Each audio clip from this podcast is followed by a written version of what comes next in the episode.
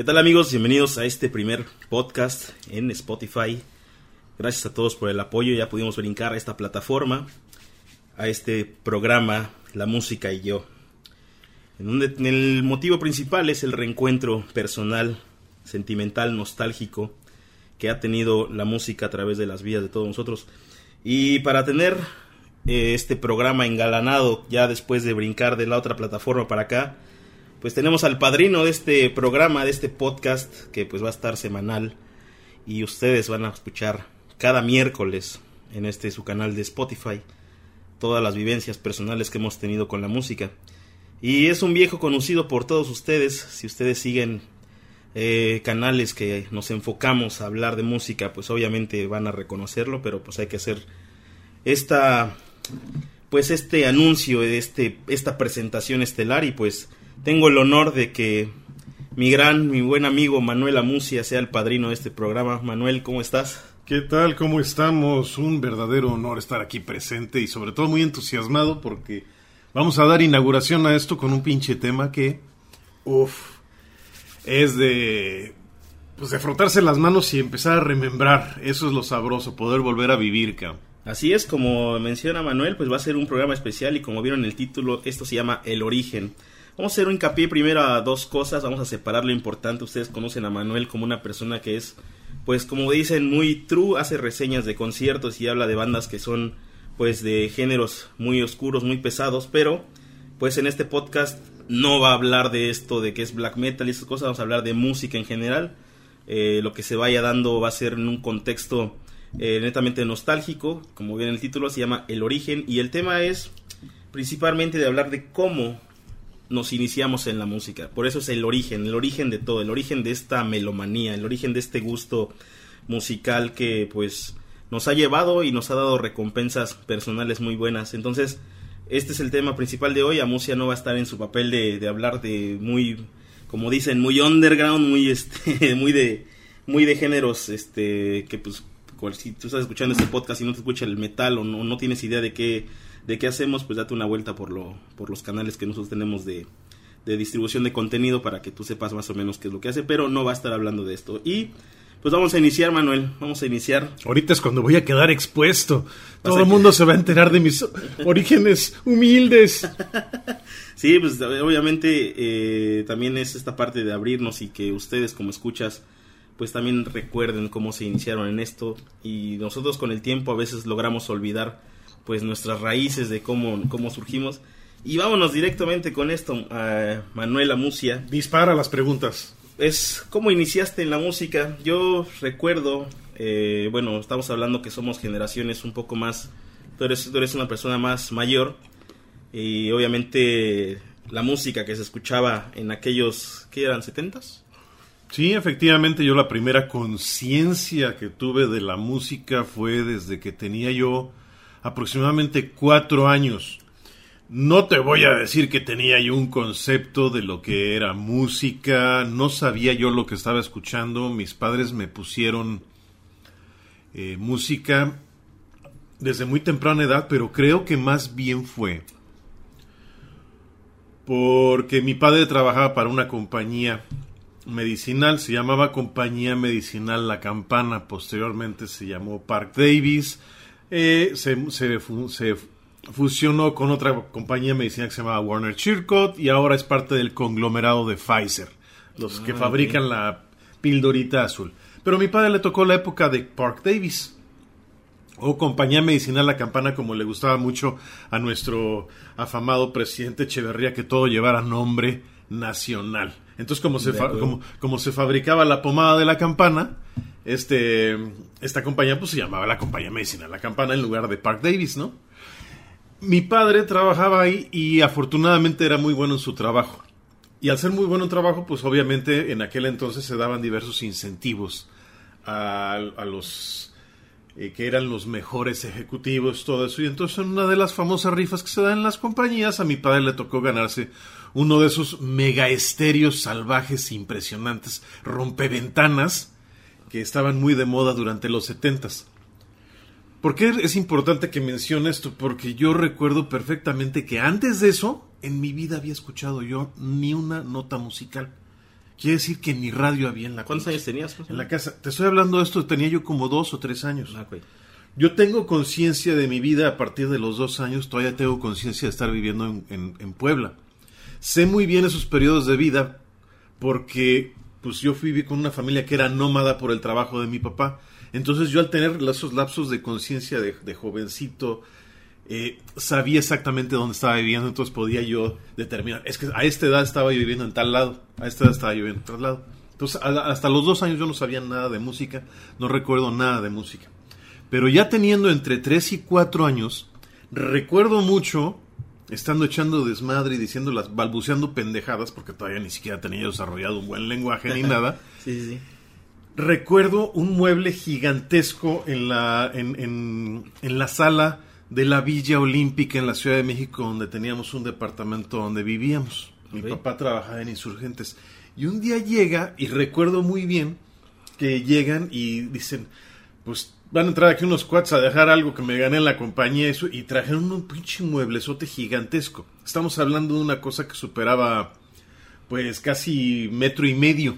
Y eran unas bocinotas. Pero unas cajotas que parecían como si fuera refri. Hagan de cuenta ahorita un refri de mediano tamaño. Eran estéreos de madera, ¿no? Exacto. Y recuerdo muy bien la marca, era Gradiente. Oh, sí. Era Gradiente la Muy- marca. Muy buena marca, ¿no? Este, sí, efectivamente, creo que, creo que brasileña, ¿no? Sí, Algo sí, así. sí, sí, sí. Este, y se ganó ese pinche estéreo y era una cosa así. Entonces yo así, pues fascinado de ver el pinche, y los, lo- las dos bocinotas y el mueblezote, yo pues quería, yo quería treparme, ¿no? Todavía estaba yo en este, pues en la etapa de que pues era, tus movimientos eran torpes, todavía no te movías tanto. Y quería yo treparme, entonces empieza a salir el pinche sonido de eso y pues obviamente como, como buen padre y, y- buen mexicano, a treparle al pinche volumen, ¿no? Y ¡pum! Y nada más me acuerdo que hasta temblaban las bocinas, las, temblaban las bocinas, veías como la malla se movía así y también temblaban las, las, este, las ventanas del departamento. Y yo me emocionaba porque escuchaba yo la vibración, entonces papá lo que hacía era me colocaba encima de las bocinas, me cargaba y me colocaba encima de las sentir la bocinas. vibración. Y sentía yo la vibración de la música. Entonces sentía yo todos los graves, ¿no? Pum, pum, pum. Te voy a hablar sinceramente. La música que escuchaba mi papá, pues obviamente nada que ver con lo true. Estaba yo, yo recuerdo que se escuchaba mucho en aquel, en aquel entonces música instrumental. Recuerdo, mis más tiernos recuerdos de música era música instrumental de Bebu Silvetti, de o sea, oye, todo, te estoy dando todos estos nombres porque años después, investigando la música que escuché en mi infancia, pues llegué a todos esos nombres, ¿no? Ok. Bebu Silvetti, Deodato, este, Herb Albert y Tijuana Brass, este, cosas así a lo que papá ponía. Y eran discos que compraba o le recomendaban, y algunos le gustaban y otros no. Todo eso conjugado también con los discos que aprovechando que ya se tenía ese estéreo, mi madre empezó a comprarme a mí donde mostraban, eh, eran los famosos discos para niños que se grababan donde te narraban la historia de Dumbo, la historia de Pinocho, y pues ya sabes que vienen musicalizados, pero eran discos que venían narrada la historia de Pinocho, de Dumbo, o Cricri, de Francisco Gavilán Soler, todo ese tipo de cosas. Así es como yo tuve mi primer contacto con las notas musicales. Esto no me llevó al rock, desde luego, pero sí recuerdo que fue la primera vez que yo como un- una persona sensible y, aceptando que tenía yo alguna afinidad con los sonidos organizados que constituyen la música, me entusiasmaba en el momento que mi madre ponía un acetato y lo ponía a tocar. Ya después viene la época en que ya conscientemente sabías lo que era una pieza musical.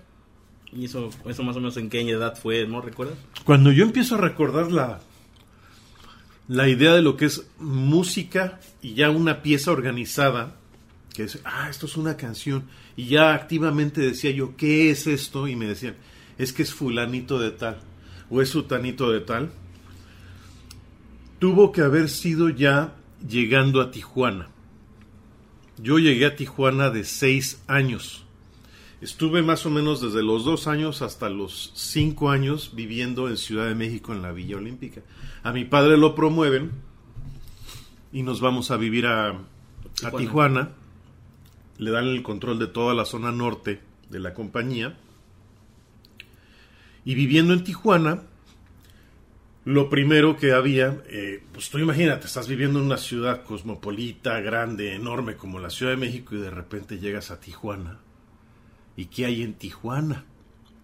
De hecho, sobre todo en aquella época, Tijuana solamente era conocida por ser lugar de puteros, de casinos y, carreras de caballos.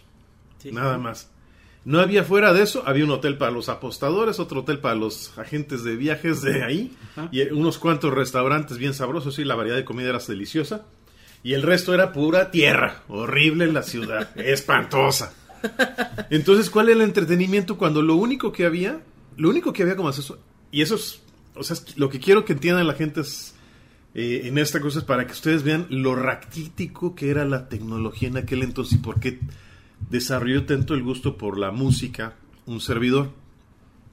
No había entretenimiento de otra cosa más que escuchar la radio, que era lo único gratuito que había, y la televisión. Y para ustedes que ahorita están acostumbrados a Netflix, están acostumbrados a todo lo que ustedes digan y manden, de entretenimiento, de cable y todo eso, en aquel entonces no había más que el canal 2 que le decían el, este, Televisa, y el canal local que también pertenecía a Televisa, no había otra cosa. ¿Y qué veías? ¿Cuál era tu entretenimiento? Siempre en domingo. Raúl Velasco. Con Raúl Velasco, mano. Oye, pero en este caso de ahorita que estamos ahorita que estamos mencionando de esta parte, no, bueno, a muchos de nosotros, eh, a mí en mi caso, influyeron mucho las caricaturas. Efectivamente. Efectivamente, llegando ahí en Tijuana el acceso que tenías a un entretenimiento aparte de lo que ya te acabo de mencionar, que era el radio, la, televisión así local muy, muy, centrada en dos canales, pues era contratar cable. Y contratando cable, tenías acceso a los canales a través de la frontera. Entonces me tocó poder disfrutar, y fue ahí donde también desarrollé la habilidad de aprender inglés, disfrutar de todas las caricaturas, disfrutar de toda la música, disfrutar de toda la programación que había del otro lado de Estados Unidos. Entonces ahí fue como se descubre el mundo del rock, se me amplía el horizonte, porque empiezo a escuchar yo caricaturas y recuerdo mucho que veía yo de repente un este unas caricaturas de Box Bunny donde te, donde te metían mucho óperas, que inclusive hasta se hacía pasar el Box Bunny como travesti en, unas de ellas. Me acuerdo mucho también de caricaturas de, eh, de Walt Disney, de, de, Mickey Mouse, del el, Tribilín que le decían, Goofy en inglés. Este, y había siempre pedazos de música ahí, y entonces ahí cuando le preguntaba a papá, oye, ¿por qué, ¿por qué esta música se escucha así tan, tan variada? ¿no? Y me decía, es que es música clásica, me decía. ¿Y qué es la música clásica? Y entonces mi padre empezó a ver que me, que, me intrigaba conocer los diferentes estilos de música.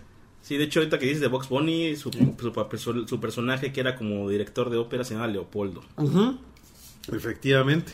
Y Leopoldo era, era él, era el, que, el que hasta se, tenía, se separaba así con pecho. Y de hecho, de las caricaturas que hacían, también los Animaniacs recorrían mucho a hacer óperas. Sí. Eh, como el famoso Waco que, que sale eructando, aunque, aunque es, una, es una ópera, sale eructando el como el y sale eructando ¿no? y sale eructando no pero sí yo, ahorita que estamos en las caricaturas a mí sí me marcó mucho porque yo veía mucho las caricaturas de Nickelodeon en ese entonces que pasaban la vida moderna de Rocco Paca y Pollito esas cositas pero hay una canción que todo el mundo cantó en su adolescencia si te gustaba el anime fue Los Caballos Zodiaco mm, ¿Cómo no? Que Pegasus Fantasy, ¿no? Pegasus Fantasy. Por eso te decía de las caricaturas, porque aún así sea, o sea, cualquier tipo de contacto musical, no importa cómo sea, siempre y cuando sea música, ¿no? Y si tú te tocó la etapa de Massinger Z, si te tocó la etapa de, de, Los Cabezos Zodiaco, hasta la, hasta la cancioncita esta de Sandivel, de Aralé, entonces obviamente, pues, pues el contacto a, mí sí influyó mucho en las caricaturas porque pues, pues también, ay, yo no voy a negar, les digo, este programa es netamente abierto, mi primer contacto con la música fueron los Power Rangers. La canción de los Power Rangers me encantaba.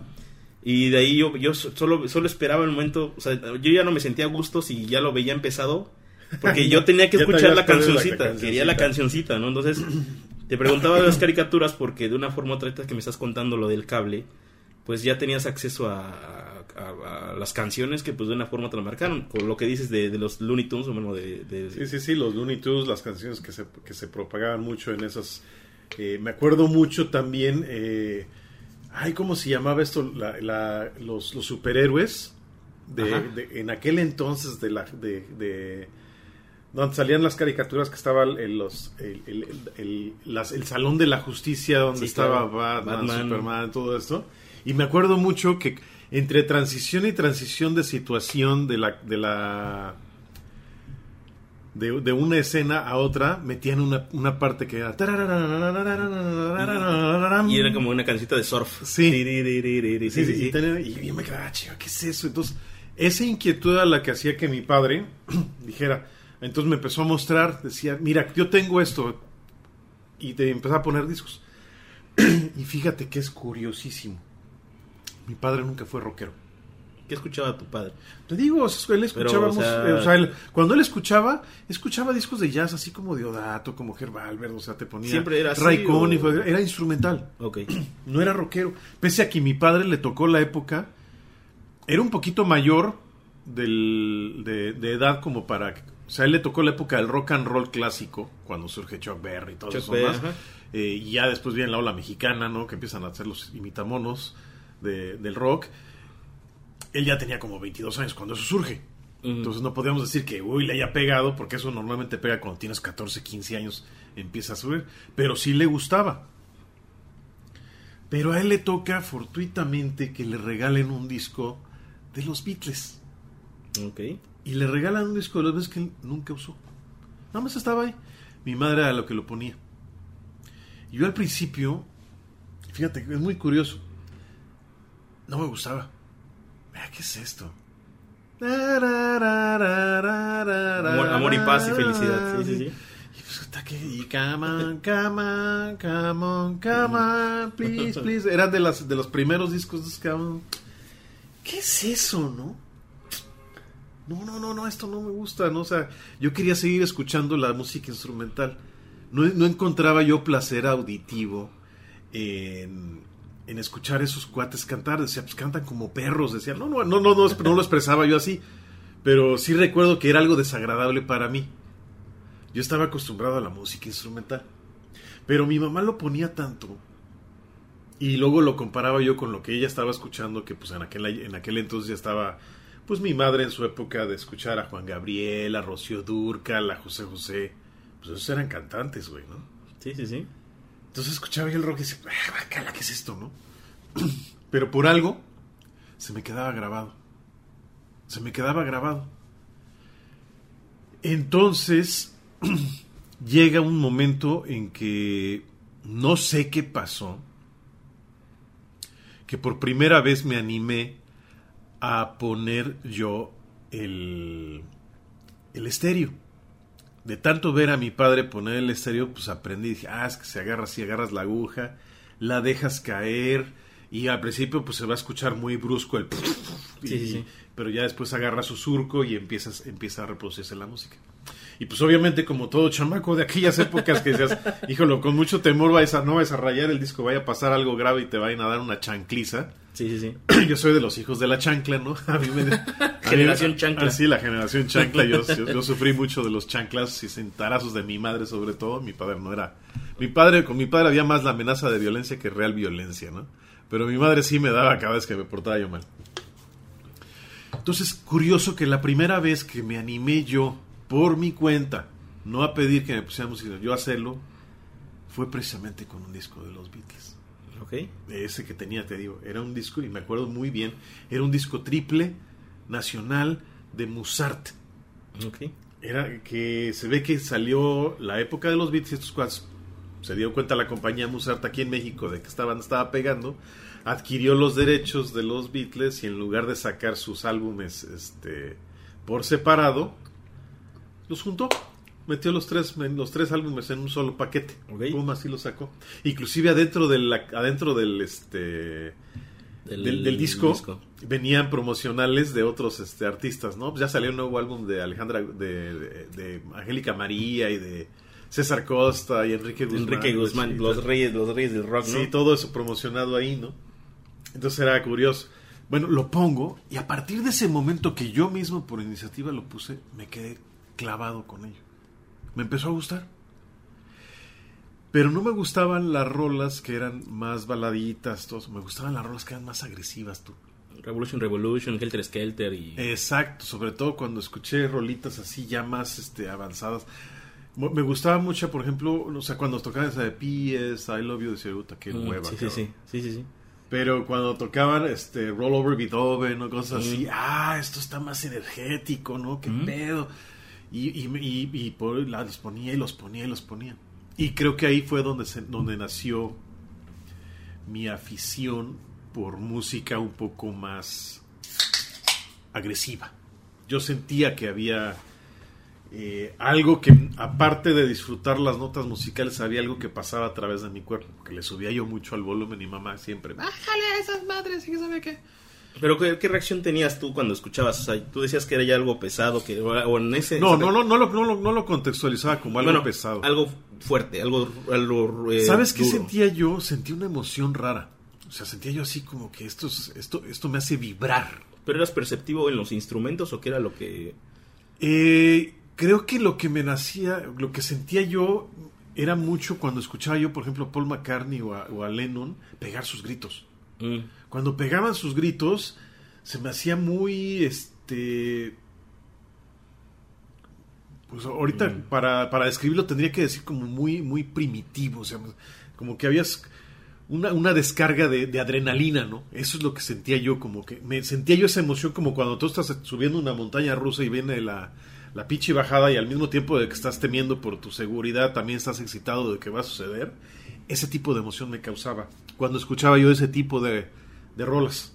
Y pero en ese entonces, bueno, a mí yo te voy a contar, o sea, en esta parte igual, retomando lo de la música y esas cosas, eh, cuando somos niños tenemos mucho a imitar, imitamos mucho de lo que vemos en televisión, lo que escuchamos, vemos ahí a alguien que, o sea, yo te voy a confesar algo, o sea, yo a mí me gustaba Dragon Ball y mi sueño frustrado de Reyes Magos era tener el traje de Goku, el naranja.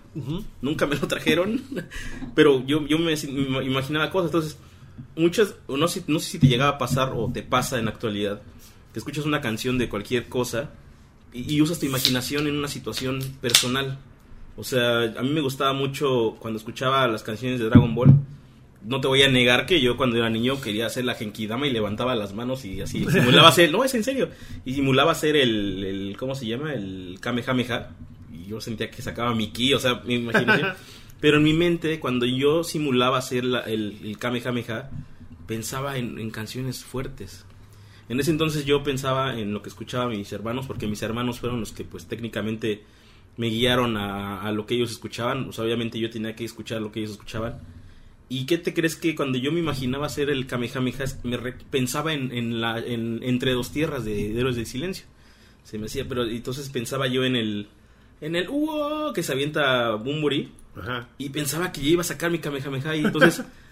¿Tú, ¿Tú, cómo relacionabas la música a esa edad? ¿Te imaginabas cosas? ¿O, pasaba por, o, te creabas paisajes? ¿O, cómo era ese, sentir de la música? Fíjate que a mí lo que me sucedió ahí, porque todo esto sigue siendo paralelo a las experiencias que estaba teniendo de otro tipo.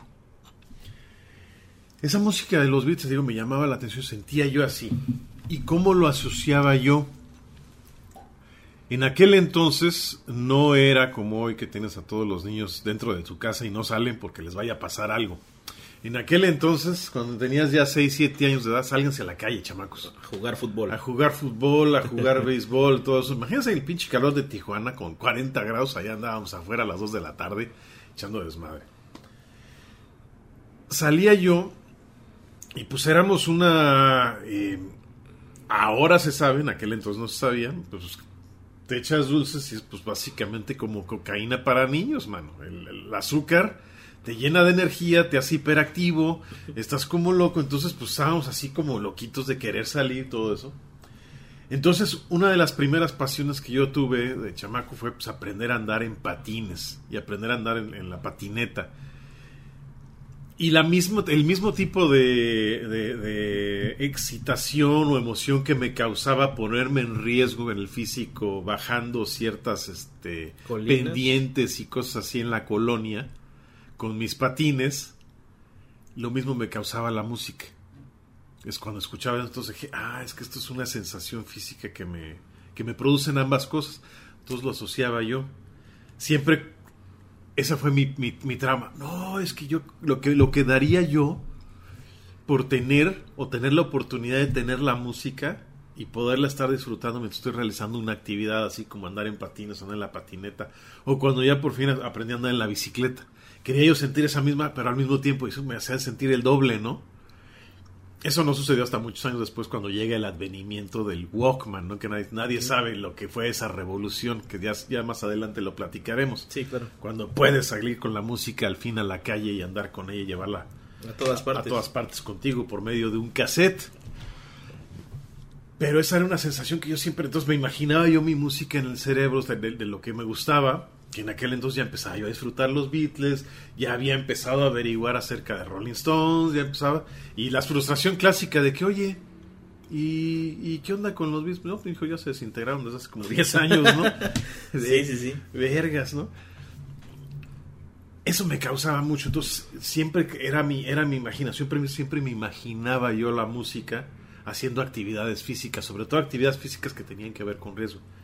Entonces yo creo que de ahí viene esa semillita desde muy temprana edad de asociar la música con algo muy excitante.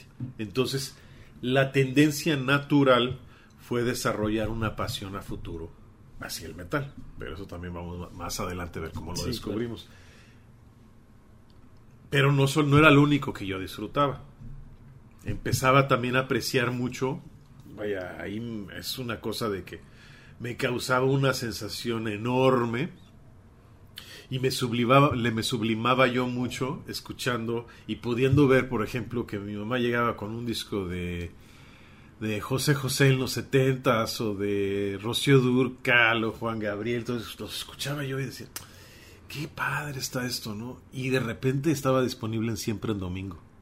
Estaban los artistas ahí en Siempre en Domingo y los veía yo órale, no, esto está bien padre. Y mamá, y, pero siempre estaba lo mismo. Mamá, ¿por qué no se presentan los Beatles ahí? O, sea, tu obsesión a los Beatles en ese entonces. Sí, es que te digo, esa, la asociación de esa vibración que me produjo no me lo produjo ninguna otra banda. ¿Tu primer contacto con, una banda viendo la performance en vivo fue siempre domingo? Te pregunto esto porque es muy importante. Mm, no. Ahí te va y te voy a decir cuál fue la primera vez que vi. No lo entendí. Tenía que ver con música excitante. Y no este. Y no este. Estaba yo recién llegado a Tijuana. Me espantó, pero al mismo tiempo me intrigó. Mi primer contacto visual con música que me llamó la atención así, ah, estos, ¿qué onda? Con una banda que podíamos asociar cercana al rock o algo así, fue Kiss. Okay. En 1978 se estrena una película que se llama Kiss Meets the Phantom of the oh, Sí, sí, sí, sí. Durante meses, durante meses se estuvo hablando.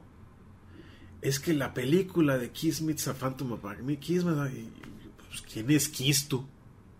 ¿Y qué es Kiss? Y esto y lo otro. Y entonces cuando entro a... Tengo un primo que es un año mayor que yo vivía, hasta la fecha vive en Puebla. Venía yo de vacaciones a Puebla y él me hablaba de Kiss, pero yo nunca le hacía caso, o sea, siempre nuestro contacto era jugar fútbol, comer en la casa de la familia y todo eso. Yo no tenía acceso a lo que él, pero siempre me hablaba, es que era bien fan de Kiss, es que debes de ver a Kiss, es que debes de ver a Kiss, que pues ¿qué es Kiss tú? Ni entendía, pues era un chamaco. 1978 tenía yo 6 pues, años, 6, 5, 6 años. No agarraba ni madres, o sea, no, no entendía, o sea, no, no, no, cabía en mí lo que era un concepto de que, ¿cómo que Kiss? ¿Y qué es Kiss? No, y, me enseñaba eso, y me enseñaba una portada, o sea, me acuerdo que me enseñó una portada, este es Kiss. Y le digo, pues son payasos de circo, o sea, o sea esos son cirqueros. Qué bonitos panditas. Son payasos, o sea, pero ¿qué a poco tocan música? Sí, sí tocan música, pero como no teníamos acceso al estéreo, Y esos discos ni siquiera eran de mi primo, eran de su tío. Pero, él ya, pero él ya los había escuchado, se metía a escuchar con su tío aquí. Entonces yo me quedaba, "¿Pero ¿qué es eso? Y luego llego y en, y en Tijuana se hablaba de esa película. Ya viene, Kiss Me. Se estrenó en televisión abierta de Estados Unidos una, un, un fin de semana. Estaba muy este, tarde, la película empezó ya como a la- yo me, porque me acuerdo que me mandaban a la cama a las 10 de la noche. Antes de las 10 de la noche me mandaban a la cama y, y se estrenaba, se, se veía como a las 11 de la noche. Me acuerdo prender la televisión, que todavía era de bulbos. Sí, claro. Era la televisión todavía de bulbos, prendí la televisión. Afortunadamente en mi recámara tenían, era la, la recámara oficial donde dormía yo, pero también era la recámara de, digamos, el cuarto de TV, donde estaba la TV más grande. Ah, privilegiado, muchachón. Entonces me quedé ahí con la televisión grande, ¿no? La prendo y empiezo a... Ay, pues, Kiss Me zafando. No le entendía la película, no sé ni de qué se trató. Yo nada más me acuerdo de haber visto a la banda. a la banda ahí, ¿qué es esto? No, que no le entiendo y de qué se trata esto y de repente que eran monstruos y que estaban acá y un parque de, de- un parque de diversiones, ¿o qué pedo con esto y y de repente se oían las rolas, ¿no? Y, ah, cabrón, o sea, esto está es- reconozco las guitarras, reconozco la batería, pero esto está más fuerte de lo que yo estoy acostumbrado a escuchar, ¿no? Y te voy a ser sincero, no me gustó nada. Nada. Nada. Pero sí recuerdo que era que fue una imagen visual muy fuerte, o sea, fue muy impresionante ver a Jean sacar fuego, fue muy impresionante ese efecto especial de de, de, de, de Ace Frehley, así como que los rayos y luego el otro que se, se sentía como gato, ¿no? El, el Peter Chris. Pero y sobre todo también aquí influye mucho la apariencia, ¿no? Los, Sí. los trajes, ¿no? Que Todo, tipo- como estaban vestidos, todo eso. Me llamó mucho la atención. Pero no lo, o sea, la música que estaba acompañada, o sea, se me hacía puro ruido. Lo que muchos piensan de- del metal actual. Sí, o sea, Es yo puro dije, ruido, es que ¿no? esto, es, o sea, esto es ruido, dije, esto es ruido, esto es ruido. Y no lo entendí. Pero esa es la primera imagen que yo tengo de, de música rock donde vi visualmente a los artistas. Porque hasta ese entonces mi único contacto con la música rock eh, era puro puro ver las portadas, ¿no? Y sobre todo los Beatles en los cuatro, ¿no? Eran las Los- portadas, veías a los cuatro, veía a los Rolling Stones, ahí veía las portadas, veía los Creedence, Creedence, Clearwater, Creedence Clearwater Revival. Me acuerdo de, de- de esos discos, ver las carátulas, todo eso, pero... Pues si tú te fijas, la imagen que tenían eh, pues, no era tan... No va a ser una simple foto. Era, era hasta inocente para la época, ¿no? Y Kiss era totalmente otra cosa, ¿no? O sea, Sí. y no me gustó, no entendía yo, pero mi primo era súper insistente de que esa era una gran banda y que estaban bien fregonas y todo eso. Entonces viene, llega el 79. ¿Y por qué lo digo el 79? Porque un día, yo creo que por accidente o algo así, mi madre nos cruza la frontera y para cruzar la frontera desde aquel entonces era una pinche friega tremenda de hacer una fila de una hora mínimo para cruzar la frontera y pasar a Estados Unidos. Entonces, pues el entretenimiento en lo que estás avanzando ahí a vuelta de rueda, pues era el radio. Y mi madre, pues siempre estaba escuchando ajá, pues, toda la todas las estaciones nacionales, ¿no? Estábamos escuchando todo lo que nos vendían, José José, este en aquel entonces cuando estaba Ángela, este, Ángela Carrasco empezaba a pegar. Ángela Carrasco. Este, Estela Núñez, o sea, cosas así, ¿no? José Luis Perales. El Puma, que estaba puta, era una sensación el pinche José Luis Rodríguez, Sí, el José Puma. Luis que Rodríguez, empezaba- el Puma. que, le- que, por cierto, mucha gente no sabe que le dicen el Puma porque así era el, era, era el, el apodo de un personaje que le hizo en una novela. Él empezó como actor de novelas Sí, y después sí, hizo, sí, después hizo ca- cantante. Cantante. Y muy exitoso. De, hecho, hasta papá le decían que se parecía el Puma el cabrón. y de repente mi jefe hizo el ridículo de dejarse un poco la greña larga para le- tratar de simular. Puta, yo creo que si ahorita mi padre estuviera vivo me cuelga de los huevos, cabrón. ¿Cómo te atreves a decir eso, cabrón? Y sí, el cabrón se quiso dejar la greña larga para parecerse un poco al Puma. este, bueno, este, vamos ahí en el, en, el- en el carro. Entonces mi madre lo que hace, prende la, prende la radio y pues estábamos esperando escuchar música este, pues de, de, de esa, en español. Y no estaba en esa estación. Y le acababa de meter un estéreo nuevo un papá al coche. Y mi madre, como buena mujer de aquel entonces, lo siento, tengo que decirlo, mi madre como buena mujer de aquel entonces no sabía ni madres de cómo manipular nueva tecnología. Confundía el volumen con el ecualizador que le había puesto ahí mi papá. No sabía cómo venía el, el, el estéreo para acomodarla, porque era de, era de una línea que se movía Ah, a sí, de los, sí, sí, sí. ¿no? Y, y, y- y el anterior, pues simple y sencillamente nada más era como de canales, pum, pum, pum, era de, pres- de presets de cuatro o cinco canales que estaban ya automáticamente puestos y, y eran tan amplia la gama que le pasabas un canal y te agarraba, un, eh, te agarraba la, señal más fuerte que había en aquel momento. Sí. Pero este ya era de, ¿sabes qué? De afínale, ¿no? Atínale exactamente dónde está la señal del radio. Mi mamá no lo sabía manejar, entonces estaba ahí dándole vueltas y madres y no encontraba. Y de repente, pum, que agarra una, una señal este, norteamericana. Y lo primero que llega a mis oídos en ese momento, música disco. Ok. Música disco. Los Gees, cabrón. Los Gees con este Fiebre del sábado por la noche. Si no mal recuerdo, si no mal recuerdo, ¿por qué me llamó la atención? Por la voz del señor Gibb, que era tan aguda ahí en esos discos. Y pegaron. ¡ay! Y yo decía, ya he escuchado estos gritos antes, ¿dónde? Paul McCartney. Paul McCartney.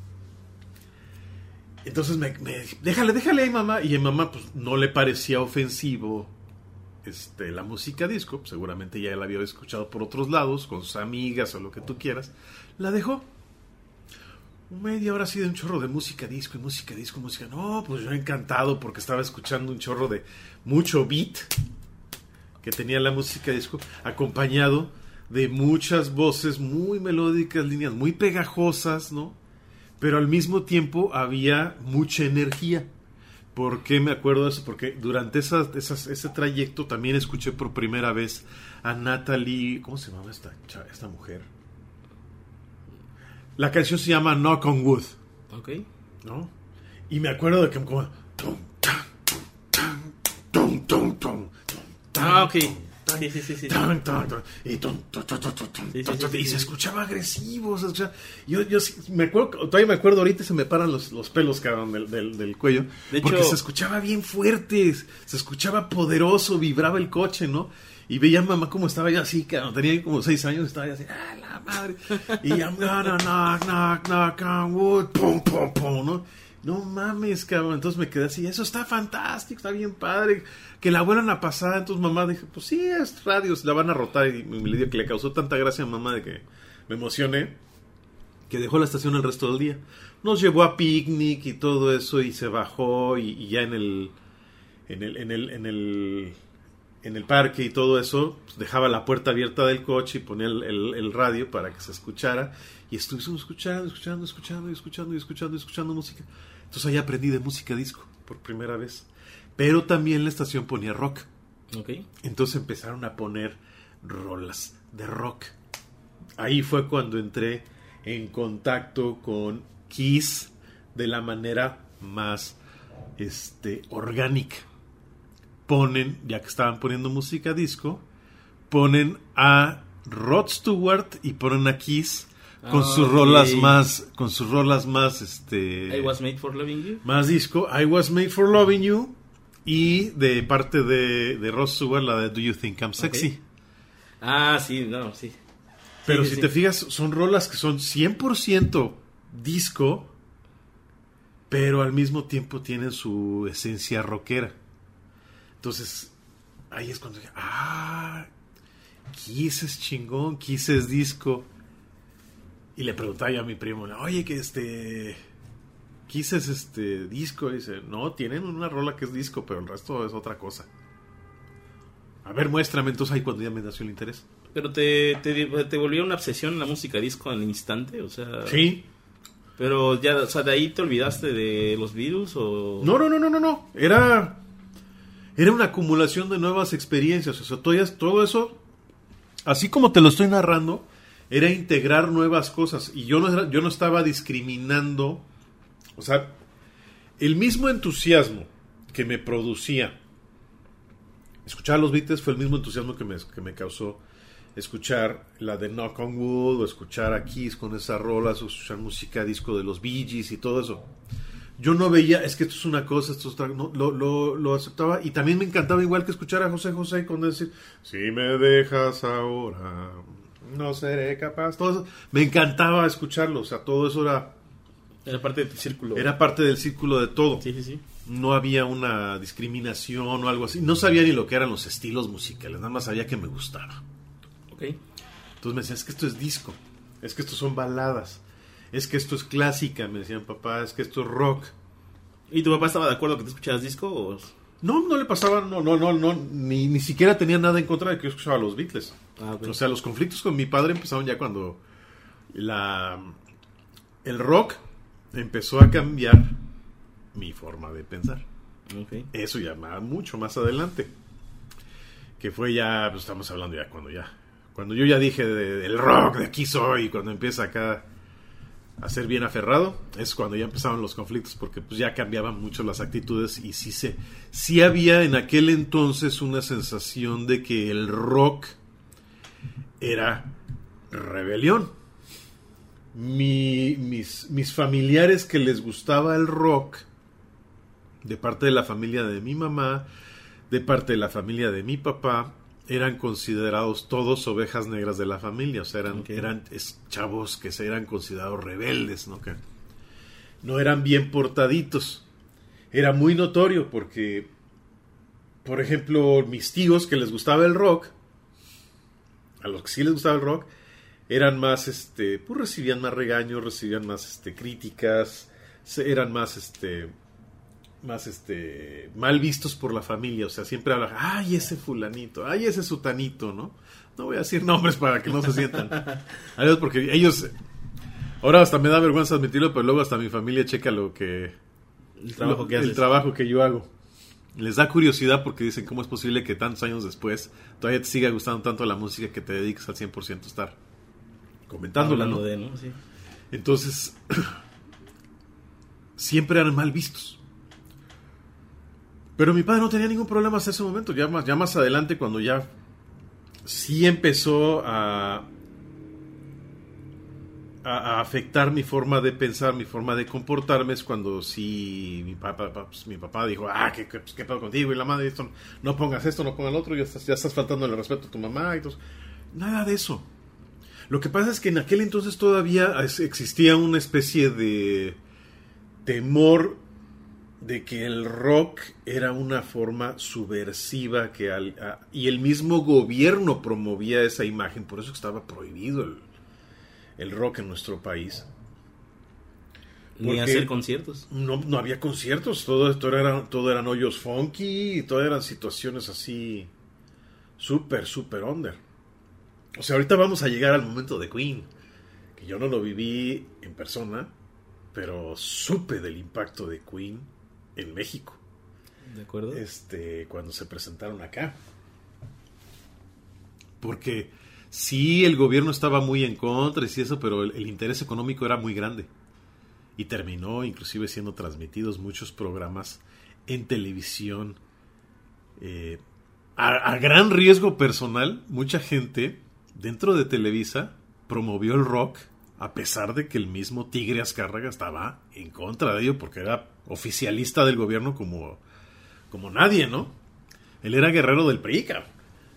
Pero hubo gente que se animó y programó rock en aquel entonces. Pero eso ahorita lo vamos a decir. Sí, claro. Este, te digo, a mí eso era la música era muy así, entraba y no había ningún problema, no. Yo no lo veía como un símbolo de rebelión, mi papá no lo interpretaba como símbolo de, re- de rebelión, por eso me ponía los beats, por ejemplo, también. Y pues yo estaba muy chamaco, o sea, tanto me entusiasmaba pedirle que me comprara una nueva bicicleta como me entusiasmaba decirle, este, pues déjame ponerme el estéreo, ¿no? O cámbiale acá y todo eso. Entonces volvió ya un ritual en que mi madre, ¿cómo me calmaba? Porque pues para un niño de 6, 7 años, 8 años, estar cruzando la frontera en un carro con el pinche calor infernal y con tu hermana al lado, era la receta para el desastre. Entonces la manera en que nos calmábamos era poniéndonos música. Y mi hermana, como buena imitamonos, ella sí no me da no me da pena decirlo, o sea, siempre le llamaba mucho la atención lo que a mí me interesaba. Veía que yo me calmaba inmediatamente que me ponían música y ella también se ponía, entonces ya, los dos estábamos calmaditos, mi madre estaba feliz. Con música, con un pinche música en el estéreo, pues así escuchábamos, entonces estábamos tranquilos durante este trayecto. Entonces, no te puedo decir la enorme influencia que tuvo en mí el estar cruzando cada semana la frontera y escuchando por una hora, una hora y media música en la radio variada, que era música de una estación norteamericana de San Diego.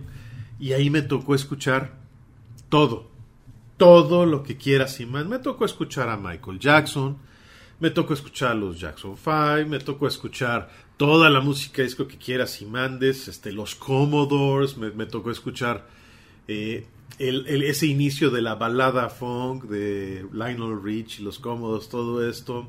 Me tocó escuchar a Barbara Streisand, me tocó escuchar el, hasta la música country, la conocí ahí. Kenny Rogers, me acuerdo que era una sensación esa, ese cabrón. Me tocó escuchar a John Denver. Me tocó escuchar a. Eh, ¿Cómo se El inicio de estos cuates, ¿cómo se llamaban? Hall Oates. Me tocó un chorro de esa música y toda la iba yo, estaba yo feliz e intrigado porque había música que yo no sabía cómo definir porque eran baladas o eran canciones pop o pues medio funky y de repente se emocionaban tanto que los cantantes gritaban. Y yo me, sacaban así de ¿cómo esta canción de, ir tan normal, tan llena de vida, tan emocionante, de repente ¡ah! y gritaba, decía, lo sentía yo tan orgánico que decía, es que, ¿por qué, me, ¿por qué este momento me hace vibrar tanto? Y volvía yo a lo mismo. Es que el rock tiene más de eso, o sea, ahí es donde empecé yo a definir. El rock tiene una base donde se oye más más este más vivo, más orgánico, más así que se les pega la emoción y lo sueltan y no importa que el grito no sea afinado, no sea nada. Eso causaba mucha fuerza, ¿no? Ahora ya me intriga saber cómo qué pasó cuando conociste a Led Zeppelin. Uy, con los gritos que Robert Plant. Espérate. los gritos de Robert Plant. O sea, eso eso fue así el primer grito así fuerte, fuerte, fuerte que recuerdo así que me, me, puso la piel chinita fue escuchar a John Fogerty con Creedence Clearwater Revival. Mm. O sea, cuando ellos con Hey, we're a traveling band. O escuchar Proud Mary. O sea, todo ese tipo de, de, rolitas. Veía yo la voz de este cuate muy, muy, muy masculina. Siempre. Eso fue una cosa que siempre me llamó la atención. Es que yo le preguntaba a mi papá, es que es porque. Dice, me, me, me, doy cuenta que te gusta más la voz de los. De los este, de los vocalistas que de las mujeres. Y dice, ¿por qué? Es que, es que esos cuates, o sea, se escucha así como que, como que sienten, como que tienen mucha fuerza. Dice, dice, sí, se escuchan como enojados. Y, le digo, no, no, es que no están enojados, o sea, tienen mucha pasión en lo que están diciendo. Escúchalo, ¿no? Y mi papá nada más se reía, ¿no? Decía, ah, estás, estás bien pinche loco, me decía, ¿no? y, pero me dejaba. Y es entonces que llegamos ya, o sea, ya, ya ahí es cuando ya empiezo a tener una conciencia de lo que es la música. Y digo, pues vamos a escuchar eh, otra cosa, vamos a, vamos a activamente a buscar no solamente lo que escuchamos en la radio, sino vamos activamente a buscar. Entonces digo, ahí es cuando digo, me acuerdo de mi primo Hans. Y a mi primo Hans le empiezo a preguntar sobre música. Y pues como me llevaba un año y él estaba viviendo en Puebla y estaba influenciado por su tío, que pues era un tío muy joven al cual le llevaba pues yo creo que como eh, mi, primo es mi tío primo, el chato, él nos llevaba como siete años, o sea, no era un tío grande, era un tío que estaba joven. Entonces me dice, no, pues vamos con mi, vamos con el, con mi tío, con el chato. Pues ahí vamos, llegamos a su casa, este cabrón. Llego y nos pasa en la, sala, y la sala común y corriente de cualquier este, casa normal. Y entramos a su cuarto. Chingo de pósters de greñudos, cabrón. Pero chingo de greñudos. Me acuerdo perfectamente. Vi un póster de Who. Y vi un póster de Pink Floyd. Y vi un póster de los Rolling Stones. Todos con unas pinches greñotas, ¿no? Y aquí, bueno, aquí a mí ya me surge también otra duda. Ahorita que estás diciendo de los pósters. Y lo que te había preguntado de tu primer contacto visual tú me dices que ya habías escuchado en la radio, ¿no? Algunas bandas que los entonces, ¿te los imaginabas así o...? No. No, no, no, no, no. O sea, para mí era... mm, ¿No te imaginabas alguna vestimenta? O sea, por ejemplo... Es que no, y fíjate que eso era lo, eso era lo, lo- eso era, era- eso era lo impresionante. Que yo me tocó una época en que auténticamente tener el pelo un poquito más largo, que te llegara al cuello, era súper mal visto. Entonces, por ejemplo, yo era un, o sea, y, y sí recuerdo eso, qué bueno que me dices esta cosa, o sea, sí recuerdo que, pues yo era flojito, o sea, mi mamá, mi mamá no le gustaba, o sea, no le gustaba que nadie nos cortara el cabello, entonces no los cortaba a ella. Pero pues también como buena ama de casa tiene muchas obligaciones, le daba flojera de repente cortarnos el cabello. Y como yo estudiaba en una, en una escuela eh, católica, marista y todo esto, un día me dicen, este, por favor necesito que venga tu mamá. Pues, ¿qué hice? Pues, tengo yo buenas calificaciones. Necesitamos hablar con tu mamá. Ah, bueno. Salgo y le digo, oye, mamá, quieren hablar contigo. ¿Qué hiciste? Escuincle baboso. ¿Y quién sabe qué? Nada, no hice nada, no hice nada. ¿no? Y ya entra mamá y sale toda roja, ¿no? Y me corta el cabello ese mismo día. Y yo le dije, pues me dijiste que me lo ibas a cortar hasta dentro de una semana. Porque yo le decía que ya necesitaba yo un corte de cabello porque pinche calor yo ya me estaba asando, pero mamá por su huevo me dice, no, pues te lo corto este fin de semana, ¿no? Sí, claro. Pero ese día mismo día me lo cortó. No, es que me dijeron en la escuela que había que cortarte el cabello, que pues, estabas dando un mal ejemplo. Y pues sí, la verdad es que ya, ya lo tenías muy largo, ¿no? No lo tenía yo tan largo, pero sí me tapaba las orejas y sí me empezaba a llegar al cuello. Ok. ¿Pero por qué es malo tener el cuello? El, es el, no, pues son reglas de la escuela. Pero a mí no se me, no se, no se me quitó la, la, la curiosidad y le pregunté a la, al maestro. Estaba yo en, eh, estaba yo en, en la, en la escuela y le pregunto al maestro, "Oye, maestro, ¿por qué no se puede usar el cabello más largo? Porque es de drogadictos y de rockeros, así dijo. Y Pero ya- marcó, marcó la palabra Sí, rockeros. rockeros. No, dijo dro- drogadictos, rockeros y cholos. Ok.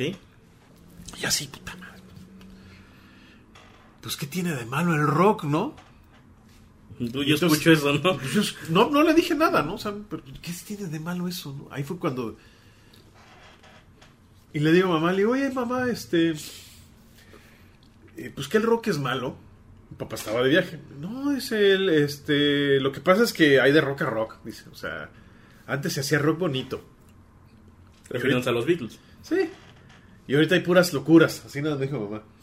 Y le pregunté a papá también y ya cuando llegó con papá me dice, oye, es que esto... Dice, no, es que también en el rock hay muchas cosas que son feas. Dice, actualmente ya están, ya están muy, ya están muy locos. Y me, me acuerdo que se me quedó grabado eso, ya están muy locos. Yo quería saber, pues, qué es estar loco.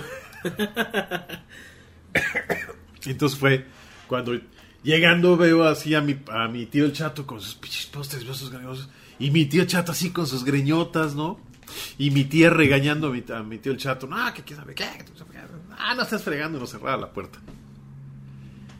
Y me dice, le dice, Hans, es que Manolo quiere conocer así del, del rock que tú escuchas, tío. Y yo también ya le puse ahí un disco ahí en la casa de los Rolling Stones, pero pues tú tienes más. No, pues que sí, pues cómo no, ya sabe qué, vamos a ponerles y pum, empieza a ponerme discos, ¿no? Yo así, hinche contacto. Recuerdo perfectamente, así, tan como si fuera hoy. Recuerdo escuchar a Pink Floyd.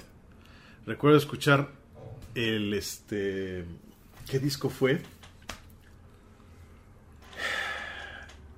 El Middle. El Middle. Pone el Middle. Pone Queen. Pone Queen a, Queen y empezó. ¡Ah! Y este cabrón. ¡A la madre! ¿Qué pedo con eso? Y la guitarra de Brian May. Y me pone a Led Zeppelin. Me pone Perro Negro, ¿no? Puta madre, qué chingón, ¿no? No estabas voladísimo con ese... Sí, yo así, pero espantado. O Ah, ¿estabas más asustado? No, pues no manches. O sea, te estoy O sea, eso ya, eso ya era un... Era un paso arriba, o sea. eran sonidos más arriba de lo que tú estás Pues oye, se agarró por plano. Yo escuché esos gritos y me espanté. Porque yo estaba. yo- o sea, no es lo mismo la voz de John Fogerty, la voz de los Beatles, que un grito allá de repente en una rola Que todos. a escuchar todo el tiempo las voces arriba. Y luego eso de... Y. Y luego en la parte del solo vocal de, Sí, de Robert Plant. todo eso me espantó. Y luego escuchando a Queen y, y estaba de... de- de- ¿qué, qué rola, me- ¿Qué rola puso este cabrón? Ya no me acuerdo. Pero me acuerdo que era de los de, de Queen 1 o del Queen 2. y que se escuchaban las voces, ¡ah! Y el como paneo, fantástico, ¿no? O sea, yo, ¡a la madre! Eso está genial. Y me pone a Black Sabbath, cabrón. Algo ya más arriba de lo que. Uh, cuando me puso a Black Sabbath, ahí sí dije, ¿sabes qué? Mamita santa, ahí nos vemos. Salí corriendo, casi meándome del susto, cabrón. Porque me puso la rola de Black Sabbath. La, ah, que y me pone, con. sí, la lluvia, la y la campana y... ¿Cuántos años tenías ahí?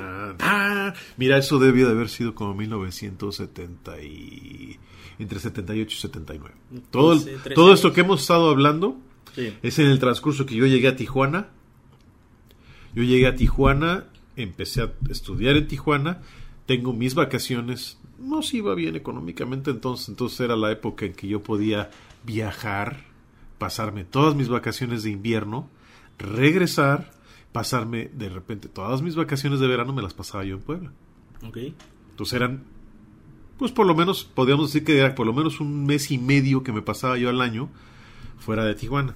Entonces llegaba yo con todos los, toda la información que había yo adquirido, llegaba yo a la media y aquí en Puebla, mis, mi, mi primo Hans y mi, mi primo, Chato me ponían música que a la cual yo estaba, ¿qué, qué es esto? no O sea, porque según yo estaba escuchando buena música, pero pues todavía seguía yo controlado por lo que mamá me dejaba escuchar. Yo estaba seguro que si mamá empezaba a escuchar que se iba a poner más fuerte la cosa, me cambiaba el canal.